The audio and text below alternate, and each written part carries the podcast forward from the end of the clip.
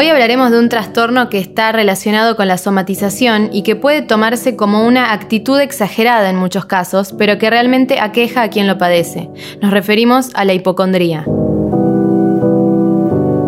Muchos la definen como una enfermedad imaginaria, pero de ilusión no tiene nada. La psicóloga tucumana Camila Madero nos explica que se trata de un trastorno que produce la sensación de estar enfermo por ciertas experiencias vividas o por lo que ocurre en el entorno. Menciona que el coronavirus y la constante información y desinformación ayudaron a que este trastorno se manifieste y opinó acerca de si se cura o no. ¿Querés saber la respuesta? Yo soy Camila Carcelier y esto es Positivamente. Estás escuchando La Gaceta Podcast.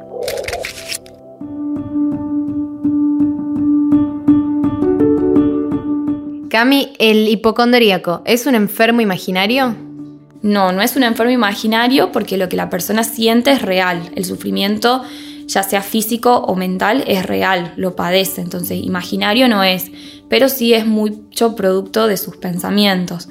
El hipocondríaco eh, lo que siente es un miedo excesivo y desmedido por estar enfermo, por padecer un malestar físico, que paradójicamente se transforma en un malestar psíquico, o sea que la angustia está.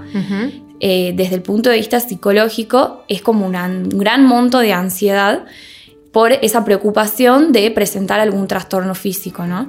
Entonces, eh, el sufrimiento está. Si es físico o es mental, ahí es donde está la clave. Em, la hipocondría presenta un malestar emocional donde generalmente no hay síntomas físicos. Si se hace un chequeo médico, la persona se queda tranquila de que realmente no tiene nada, está sano. Entonces está asociado a trastornos psicológicos. ¿Y por qué se produce? ¿Hay causas comunes que lleven a una persona a volverse hipocondríaca?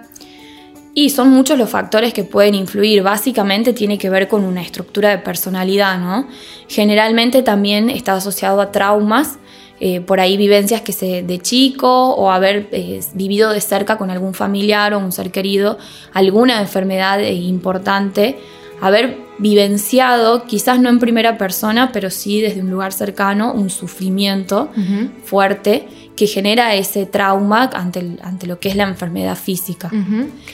En ese contexto, el coronavirus y la pandemia y todos los cuidados y la información también excesiva muchas veces, eh, ¿fomentó este trastorno? Seguro, seguro que sí.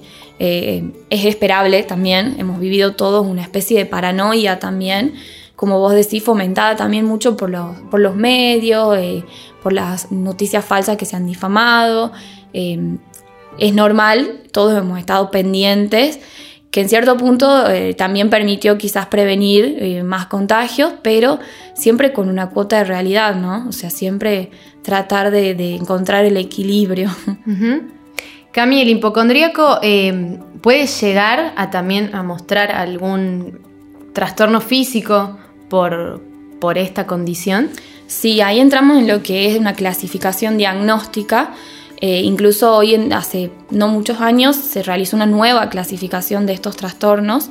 Cuando la hipocondría genera síntomas físicos, ya se habla de un trastorno de ansiedad por enfermedad, ese es el nombre, y entra dentro de los trastornos de somatización.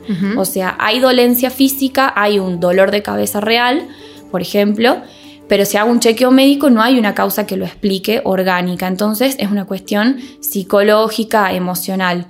En cambio, cuando está la preocupación por estar enfermo, pero no hay síntoma físico, ahí sí se habla propiamente de una hipocondría. O sea, serían como dos eh, clasificaciones distintas donde lo que varía es si hay o no síntomas físicos. ¿Y cómo puedo tratarlo para no llegar a, algo peor?